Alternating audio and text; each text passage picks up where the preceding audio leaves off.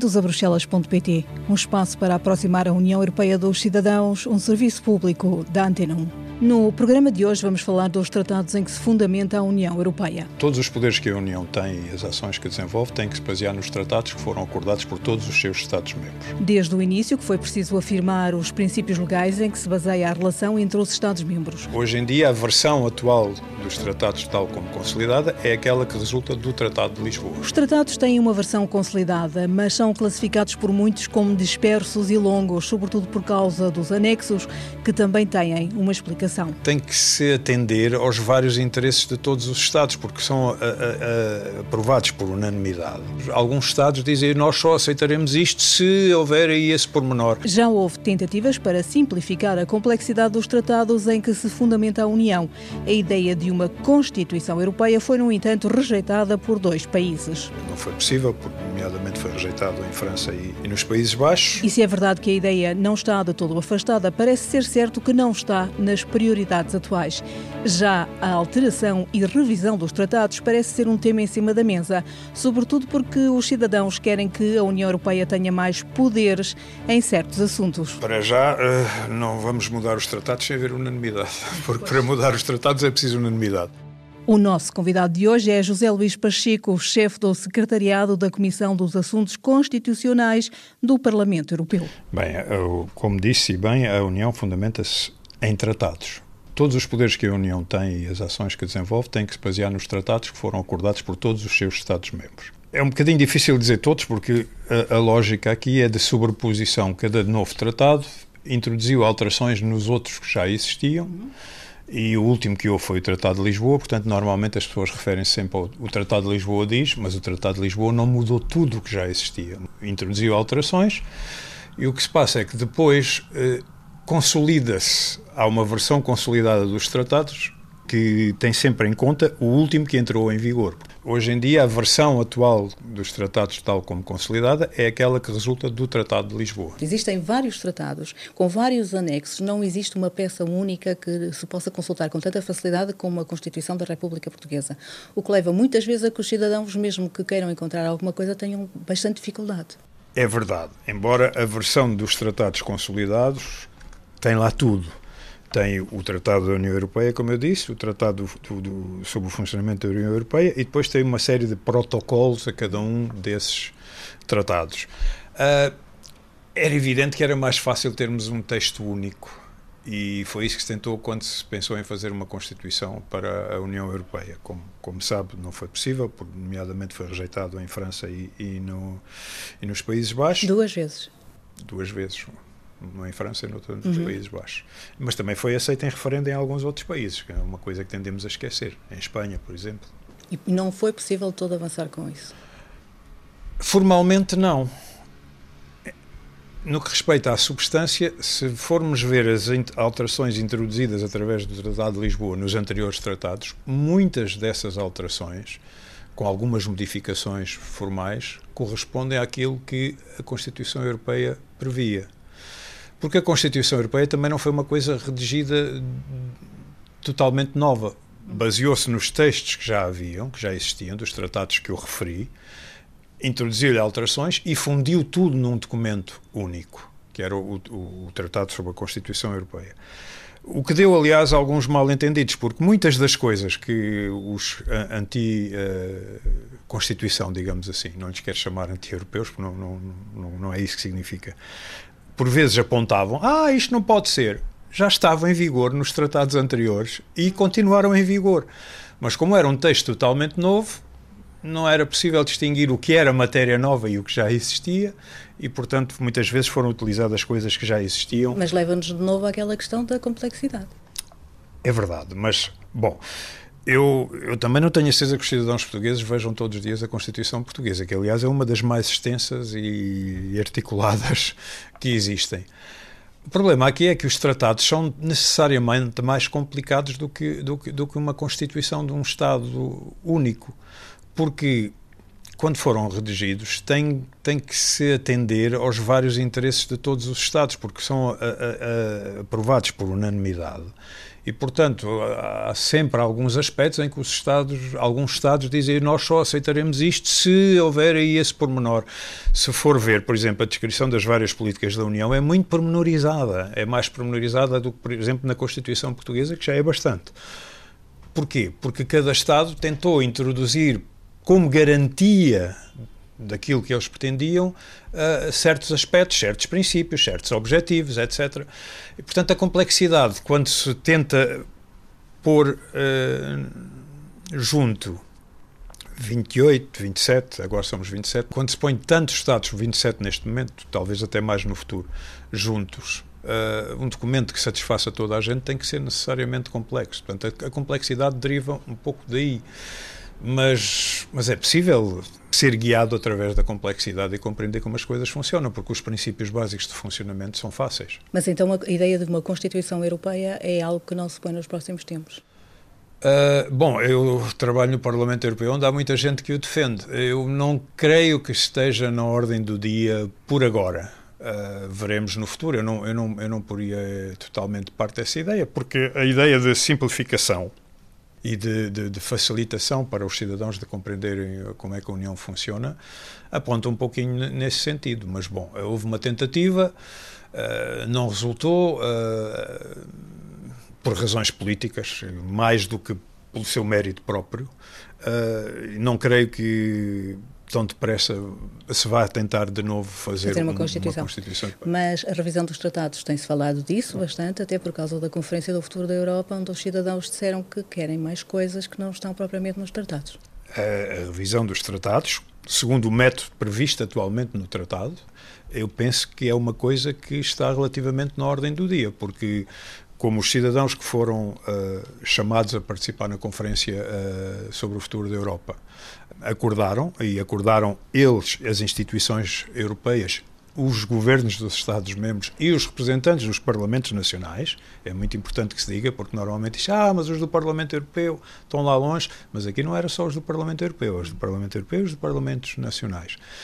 Uh, as conclusões apontam no sentido de que não é que os cidadãos tenham dito nós queremos uma revisão dos tratados porque gostamos muito de revisões, mas disseram nós queremos uma política de saúde a sério na União Europeia, nós queremos mais competências no ensino, nós queremos que seja mais fácil decidir na União Europeia e para isso é preciso abandonar a unanimidade, pelo menos em muitas áreas.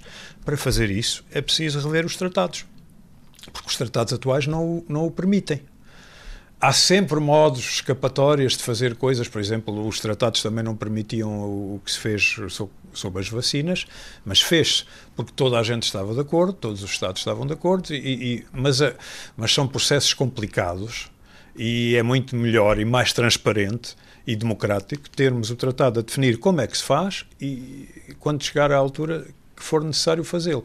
Eh, para fazer isso é preciso rever os tratados, isso é inevitável se vai ser rapidamente feito ou não, uh, se verá. Falaremos sobre a Conferência sobre o Futuro da Europa num outro programa, mas eh, agora, só para darmos uma ideia, foi uma plataforma em que durante um ano os cidadãos se reuniram presencialmente ou também digitalmente para chegarem a acordo sobre o que querem para o futuro da Europa e apresentaram várias propostas, entre as quais essa da saúde, por exemplo, ou da regra da unanimidade não ser tão seguida ou sempre seguida para facilitar o processo de decisão.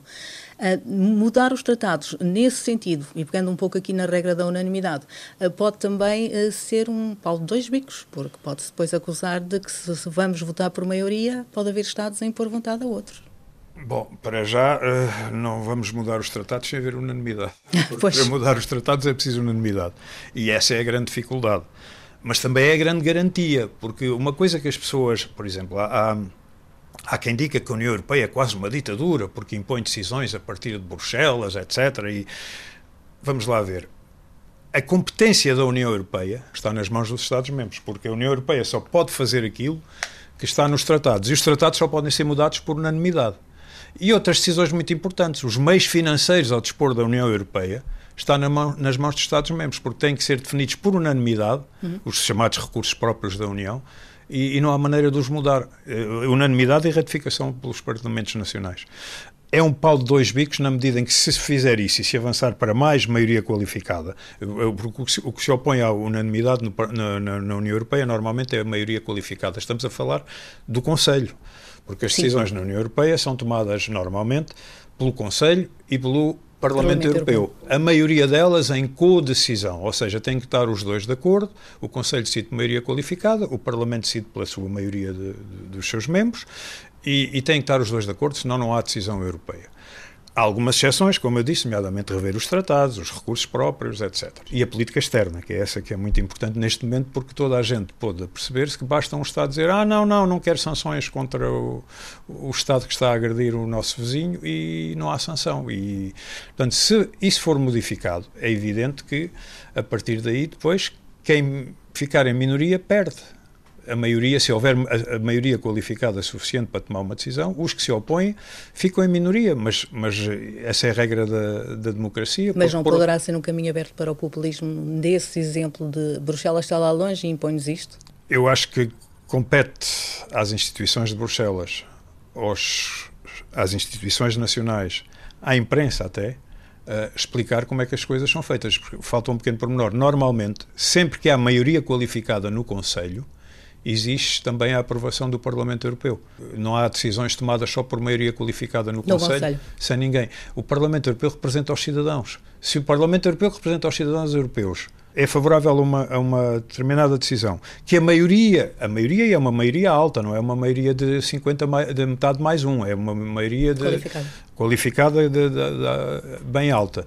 Se a maioria dos Estados-membros estiver de acordo e o Parlamento Europeu estiver de acordo, é difícil dizer que há aqui uma negação de, de democracia. Isto vai ser muito difícil de, de, de mudar a regra da unanimidade que ainda existe atualmente, porque há Estados que não querem, porque acham que o direito de veto os protege, a meu ver, de um modo um bocado errado, porque, ao contrário do que muita gente pensa, ah, se têm todos o direito de veto, então ali são todos iguais. O problema é que depois não têm todos a mesma capacidade de exercer o direito de veto, porque depois já há situações há em que se. Ah, Análises, se vocês exercerem o direito de veto ali, se calhar nós vamos exercer o direito de veto noutra coisa que é muito importante para vocês, etc. Portanto, o facto de formalmente todos terem o direito de veto não quer dizer que todos tenham a mesma capacidade de exercer o direito de veto. No meu entender, o que é essencial é que as decisões europeias sejam todo, tomadas de acordo com os processos definidos nos tratados e de modo democrático, ou seja, que a maioria, uma clara maioria dos Estados-membros e uma clara maioria dos deputados no Parlamento Europeu, ou seja, dos representantes dos cidadãos europeus, estejam de acordo. Até porque são duas salvaguardas. São duas salvaguardas. Portanto, há, há garantias suficientes de que, de que há democracia. A democracia não significa que toda a gente está de acordo. Então, quando toda a gente está de acordo, não é preciso recorrer aos processos democráticos, não é? O, o, temos que recorrer aos processos de votação democrática quando não está toda a gente de acordo. E aí, normalmente, a regra é que a maioria uh, vence e a minoria aceita, desde que a maioria respeite a minoria. Mas o tratado tem garantias suficientes de que as minorias serão respeitadas, na minha opinião.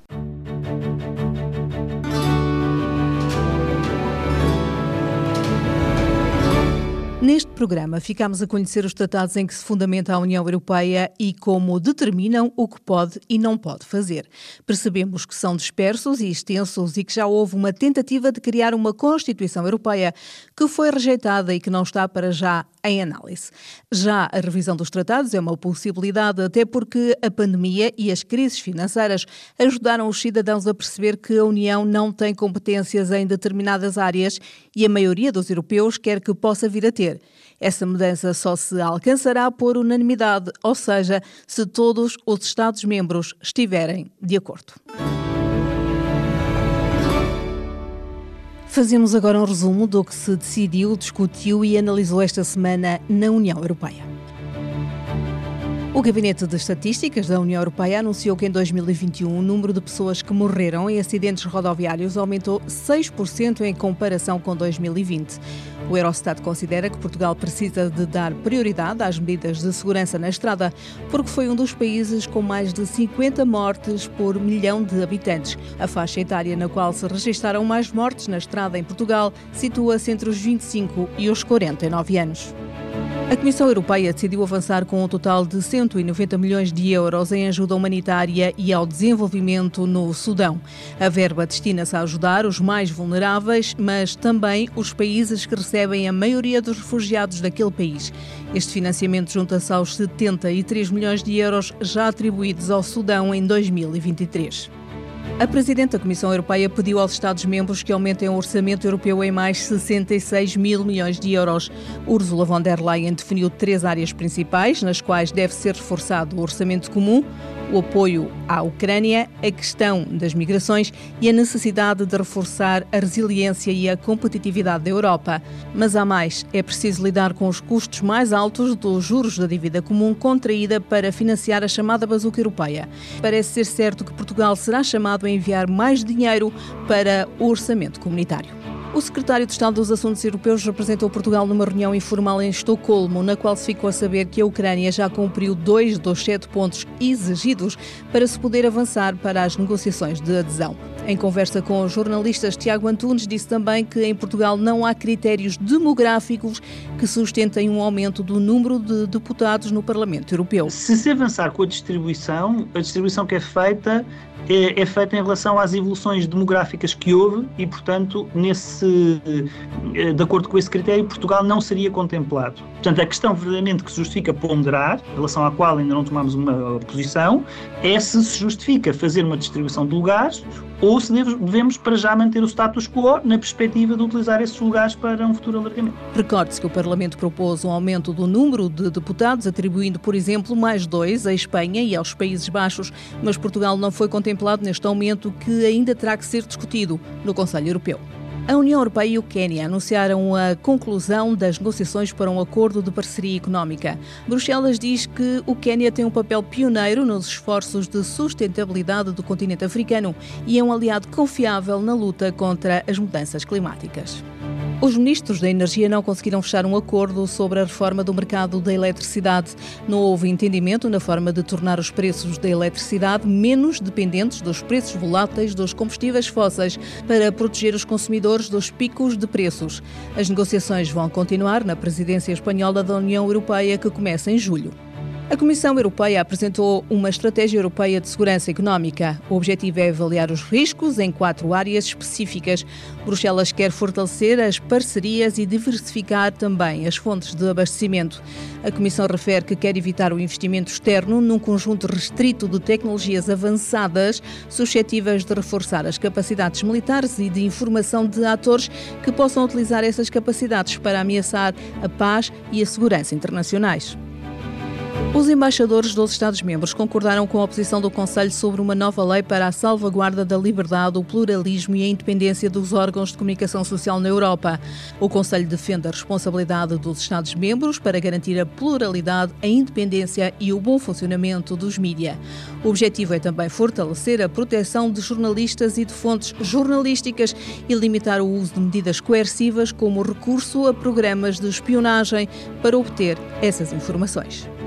Os mosquitos responsáveis pela propagação da dengue, febre amarela e zika estão a espalhar-se pela Europa, advertiu o Centro Europeu para a Prevenção de Controlo e Doenças. O centro alertou para um risco maior de disseminação destas doenças e para uma eventual disrupção nas reservas de sangue na Europa, porque as pessoas afetadas não podem fazer dádivas. Devido ao maior calor e às alterações climáticas, há cada vez mais espécies de mosquitos invasores em várias regiões da Europa. A área utilizada para a produção agrícola orgânica na União Europeia continua a aumentar, é agora de 9,9% da área agrícola total. Em Portugal aumentou em 282%, ou seja, quadruplicou a área usada para agricultura biológica.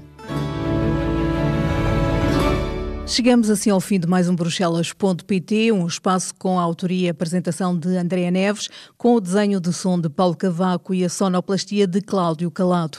Temos encontro marcado na próxima semana para aproximar a União Europeia dos cidadãos.